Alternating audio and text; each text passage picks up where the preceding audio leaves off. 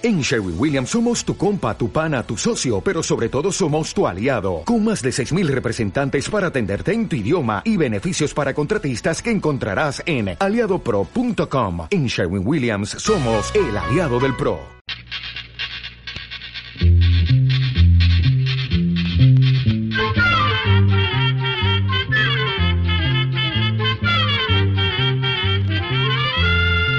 Llegó para Llegó la escuela, llegó la escuela, llegó por radio.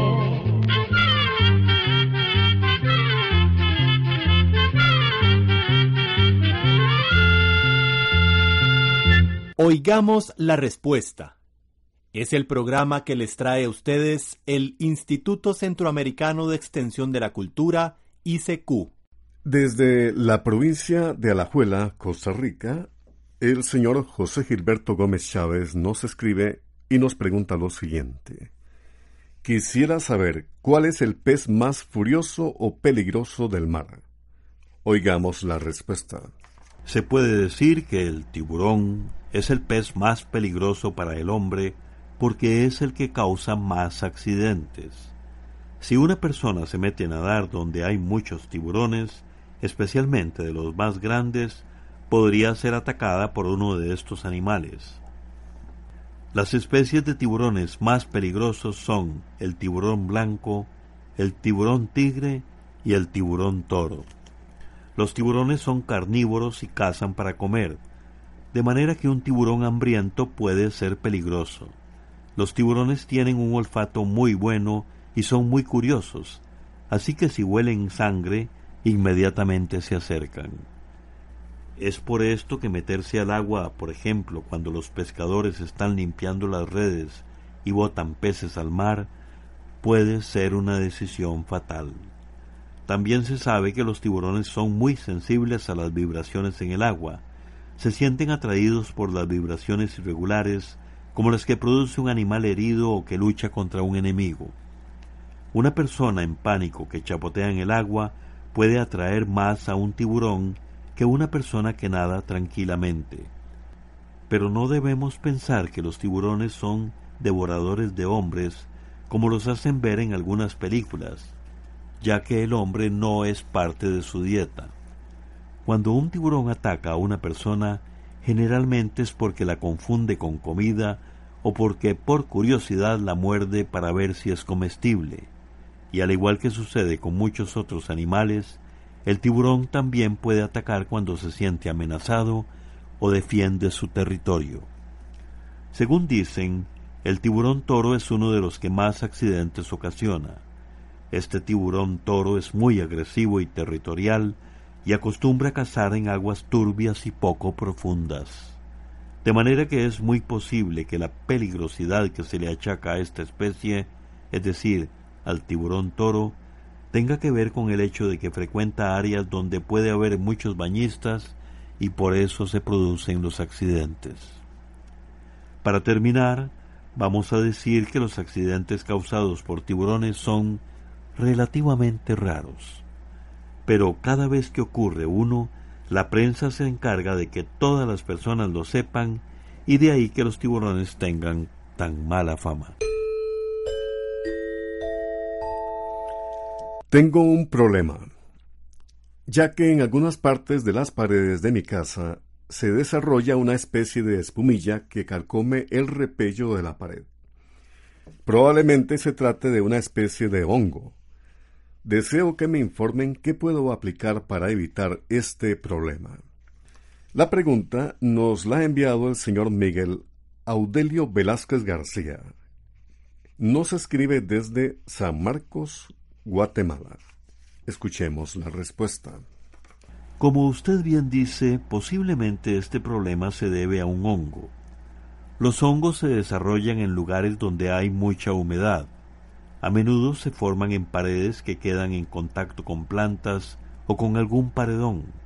También se forman cuando la pared queda muy cerca de la tapia o pared vecina, lo que impide que entren aire y sol. Los hongos también pueden formarse en baños o en sitios donde hay una fuga de agua o una gotera que chorrea por la pared. En casas viejas con frecuencia sucede que la humedad del suelo va subiendo por la pared y se da el problema que usted menciona.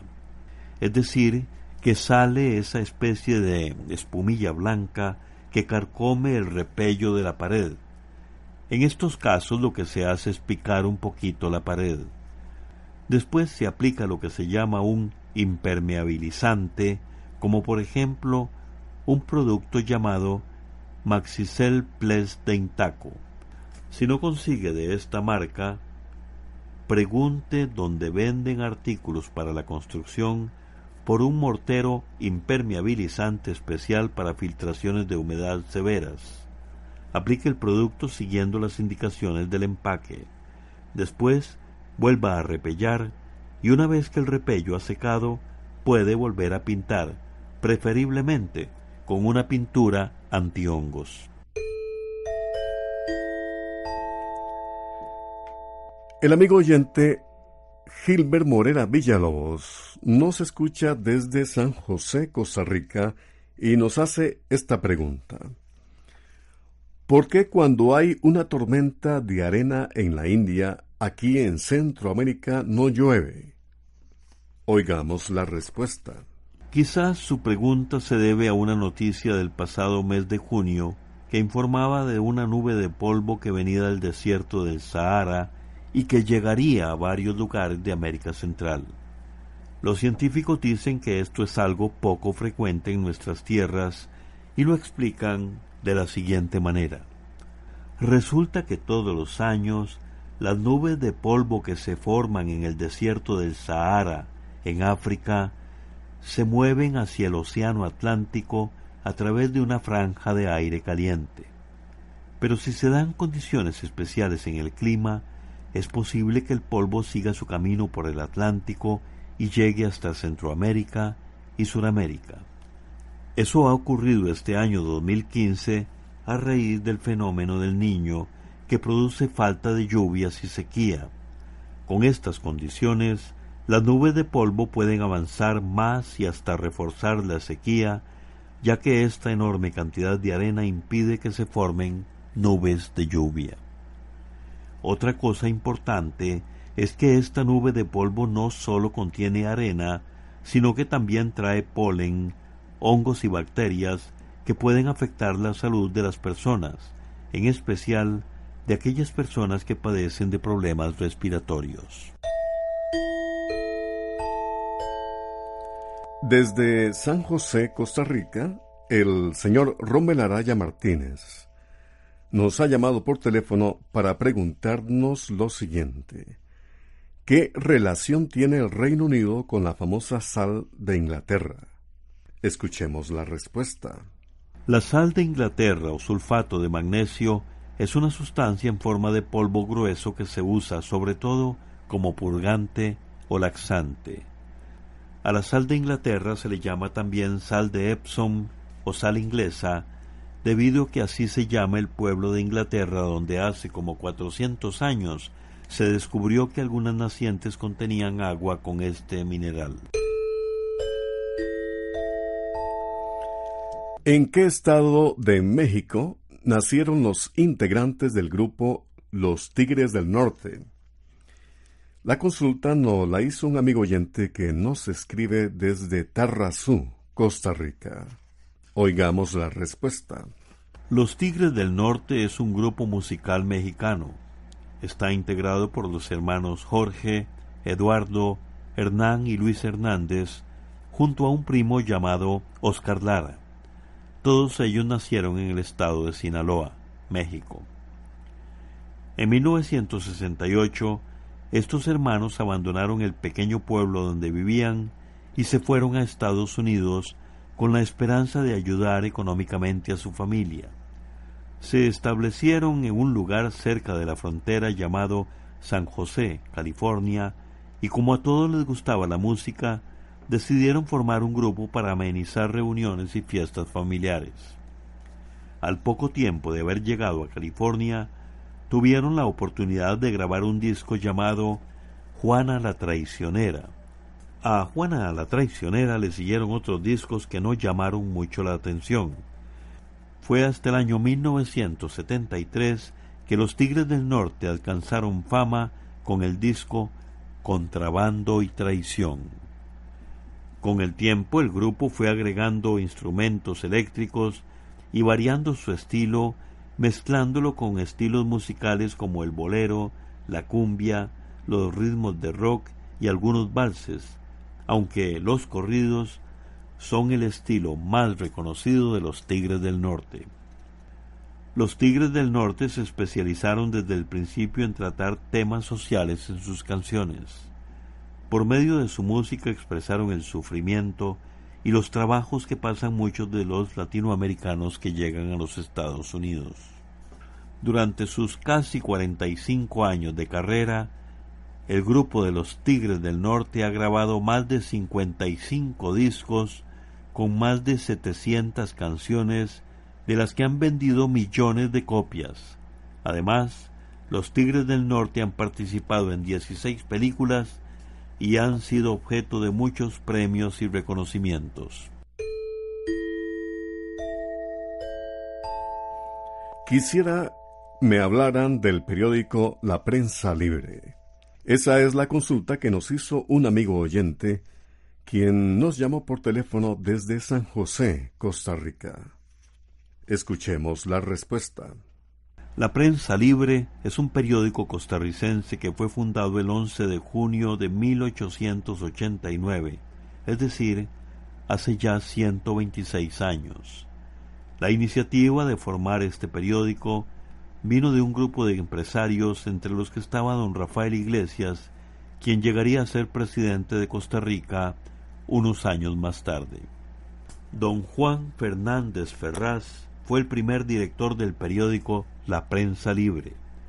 El mismo señor Fernández Ferraz escribió una de las notas que se publicaron en el primer ejemplar de este periódico nacional de Costa Rica. Aunque ya no se vende en las calles, porque circula por la llamada vía digital, la prensa libre es el periódico más antiguo de nuestro país, Costa Rica. La prensa libre también ha tenido otros reconocidos directores como el poeta y periodista salvadoreño Francisco Gaviria, el poeta nicaragüense Rubén Darío y los escritores costarricenses Roberto Brenes Mesén y José Marín Cañas. En 1949, don José Borracé Rovira, un empresario costarricense, compró el periódico La Prensa Libre. Su hijo, don Andrés Borracé Sanou, lo dirigió durante casi 50 años. En ese tiempo entró a trabajar en la empresa La Prensa Libre el señor William Gómez, quien empezó en el departamento de anuncios, luego se hizo periodista y llegó a ocupar otros puestos importantes. También el señor William Gómez adquirió parte de la sociedad del periódico y amplió su cobertura informativa con la creación del diario Extra. Luego de la muerte de don William Gómez, la prensa libre pasó por un proceso de transformación y, como decíamos antes, desde el principio del año 2015 ya no se publica en edición impresa, sino únicamente a través de su página en Internet y en las llamadas redes sociales. En la actualidad, la prensa libre sigue formando del llamado Grupo Extra bajo la gerencia de Yari Gómez, hija de don William Gómez. La señora Nancy Matamoros Granados nos llamó por teléfono desde Alajuela, Costa Rica, y nos hizo esta pregunta. ¿Cuánto dura la gestación de un elefante? Oigamos la respuesta. El periodo de gestación de un elefante es muy largo. Imagínese que las crías del elefante nacen al cabo de 22 meses de preñez, o sea, que hay que esperar casi dos años para que nazca una cría de elefante. Según los estudios que se han hecho, parece que ese tiempo de gestación es largo porque el cerebro del elefante tiene que desarrollarse muy bien para que el animal esté listo para sobrevivir cuando nace. También se sabe que en el vientre de su madre la cría tiene que lograr un buen peso para que no tenga dificultades al nacer. El peso ideal debe ser de aproximadamente 100 a 150 kilos. Cuando nace un elefante, la madre da de mamar a su cría por un periodo que va de los 2 a los 5 años de edad. Pero como el mundo animal es tan interesante, aprovechemos su pregunta y le comentamos algunas cosas relacionadas con los elefantes. Por ejemplo, muy pocas veces se ha podido observar a una pareja de elefantes durante su romance. Sin embargo, se ha llegado a saber que cuando viven en libertad, el elefante macho escoge una hembra y trata de apartarla de la manada. Al principio la hembra se resiste, pero luego de un tiempo acepta al macho. Una vez que la hembra queda embarazada, vuelve a la manada para buscar otras hembras que le ayuden en el momento del parto.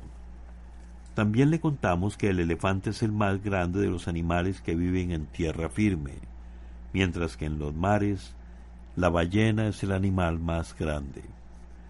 Existen dos clases de elefantes, el elefante africano y el elefante asiático. El africano es más grande ya que puede medir más de tres metros y pesar casi seis mil kilos. Además, tiene las orejas más grandes. En cambio, el elefante asiático es más pequeño, pero tiene los colmillos más grandes. Los elefantes son animales muy inteligentes y pueden vivir 70 años o más.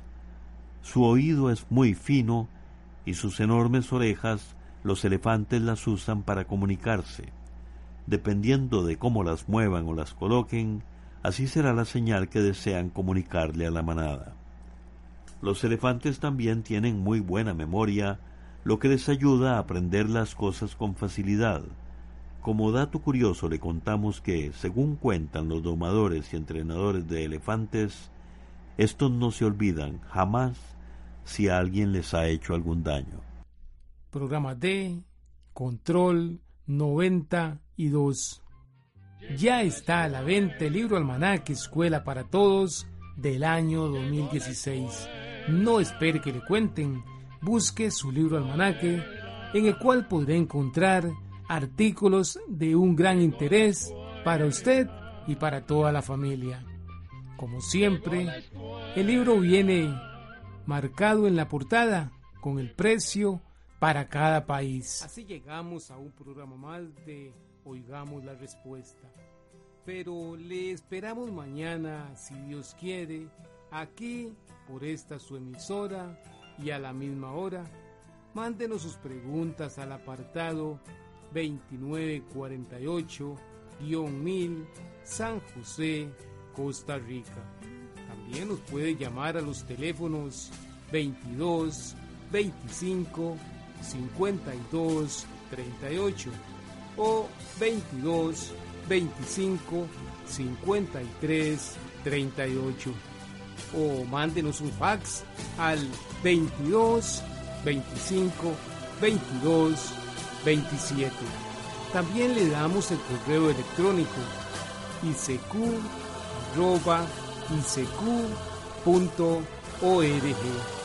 Celo de letreo arroba icecu.org.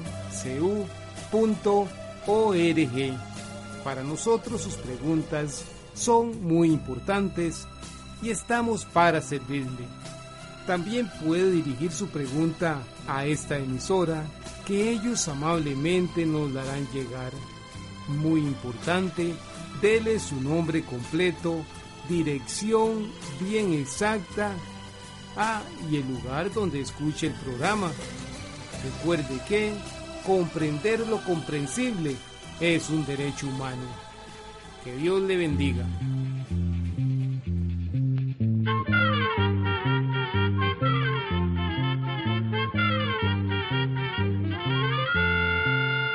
El momento de despedirnos. Se va a la escuela, se va cantando